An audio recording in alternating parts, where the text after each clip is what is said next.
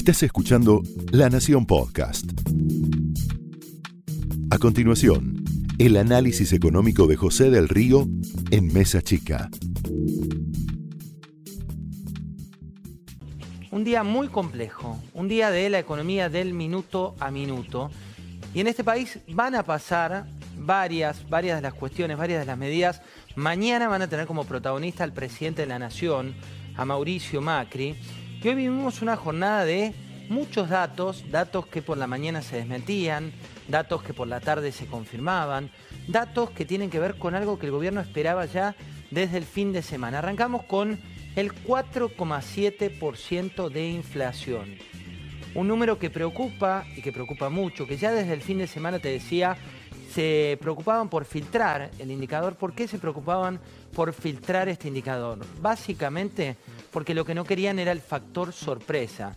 El factor sorpresa de un número que acumula, en este caso, 11,8% en tres meses. Y fíjate lo que decía ayer el presidente de la Nación. Esto es en el marco de un anuncio, un anuncio en eh, Accenture, donde fue para anunciar la creación de 2.000 puestos de trabajo, pero donde en parte spoileó lo que vivíamos hoy en términos estadísticos. Fíjate lo que decía el presidente. Y, esperamos que este pico que tendremos en marzo sea un pico en el cual a partir de acá, a lo largo de los años, vayamos avanzando paso a paso hasta erradicarla y ser un país más de la enorme mayoría, el noventa y pico por ciento, que tiene una inflación de un dígito. No fue casual que el presidente diera este número, no fue casual que el fin de semana desde Washington se filtrara el indicador que tanto preocupa al gobierno nacional. Un indicador que también tiene un dato que es también preocupante y que está vinculado con los alimentos, porque los alimentos subieron más que la inflación. Es decir, los valores de la canasta básica alimentaria, que es en definitiva lo que necesita cubrir una familia tipo para no entrar ni en la indigencia ni en la pobreza, subieron más que la inflación. Y ni que hablar que el poder adquisitivo de los asalariados. Con este contexto se difundió otro dato en el día de hoy, un dato que tiene que ver con el consumo. Y el consumo reflejó el efecto cascada de lo que pasó con los precios. Digo, los precios subieron 4,7%, el poder adquisitivo se licuó y el consumo tuvo la mayor baja desde 2002. Esto es según Sentia, que es una consultora que mide lo que ocurre en los supermercados, que mide lo que ocurre a nivel consumo masivo y que forma parte del segundo dato que hoy en las huestes del gobierno nacional preocupaba y mucho. Y tengo varios anticipos de lo que viene. Pero antes te quiero mostrar a Guido Sanleris. Guido Sanleris es el titular del Banco Central, el presidente del Banco Central, que esto decía. Hace unos minutos el INDEC dio a conocer el dato de inflación de marzo. 4,7% es un nivel de inflación demasiado alto. Estos niveles de inflación sabemos que causan un gran daño a nuestros ciudadanos, especialmente a los más humildes. En 17 de los últimos 75 años la inflación en nuestro país fue inferior a 10%. Vamos a dar vuelta a este presente y la historia inflacionaria de nuestro país quedará atrás.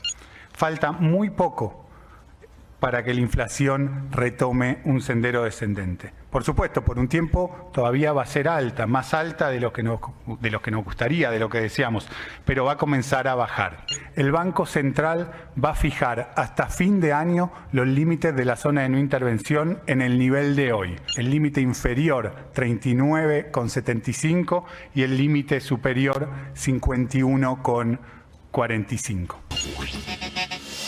Y hoy todos somos eh, macroeconomistas, todos queremos ser de Pablo, queremos entender qué es lo que ocurre. ¿Qué es lo que pasa con las bandas? Las bandas tarifarias eran esta política, por un lado la de tarifas, para ver cuánto tenían que aumentar las tarifas que cuando asumió el gobierno del presidente de la Nación, dijo que estaban cubriendo el 20% de lo que cuesta la luz, la energía, el gas, y que hoy esas tarifas están cubriendo el 80%, es decir, que llega al final del mandato con eh, uno pagando el 80% de lo que cuestan realmente las tarifas. Ahí tenés una banda, que es la banda tarifaria. Pero después tenés la banda del dólar, que fue la que cuando asumió Guido Sanleris, el ex hombre de la ITELA, el hombre que veías recién el tape, dijo que no iban a intervenir, que el Banco Central iba a jugar, siempre y cuando el dólar se moviera por una banda superior. Hoy que dijo que quieren garantizar un precio medianamente fijo de esta banda, que quieren garantizar un precio que va a estar en 51,45. ¿Y por qué? Porque en la Argentina es el efecto cascada. Sube el dólar, suben los precios, suben los precios, sube la demanda del dólar, sube la demanda del dólar, vuelven a subir las variables que antes no mirabas, que es esta relación entre el peso y el dólar, y empieza el perro a morderse la cola, empieza la economía a mostrar una situación muy compleja como la que está atravesando hoy el gobierno nacional. El presidente, te decía, canceló la gira y mañana se vienen una serie de anuncios bastante importantes, una serie de anuncios que ponen por primera vez al votante en el foco de la tormenta, al votante en el foco de la campaña. ¿Por qué? Porque en definitiva, cuando a vos te hablaban de déficit cero, cuando vos te hablaban de fondo monetario, cuando vos te hablaban de la cuestión de cuánto valen las tarifas en el mundo, te das vuelta, mirás tu bolsillo y decís, bueno, a mí no me alcanza para pagarlas. Y en ese marco jugó Christine Lagarde. ¿Quién es Christine Lagarde? La titular del Fondo Monetario Internacional. Jugó una pared. ¿Qué fue lo que dijo? Veamos qué es lo que dice la titular del fondo. Our assessment is that the Argentine economy is at a point where it is going to bottom out. Second, I would say now that so much hard work has been done in a program where social protection has always been one of our three key priorities, it would be foolish on the part of any candidate to turn their back to the work that is underway. Cristina le habló a todos los candidatos, pero le habló sobre todo a la economía argentina. También le había hablado, ¿te acordás cuando vinieron los técnicos, que se hizo esa imagen, esa foto, esa anécdota, cuando eh, Axel Kicillof les convidó los famosos bizcochitos? Pero ¿cuál es la cuestión del fondo de la titular del Fondo Monetario Internacional?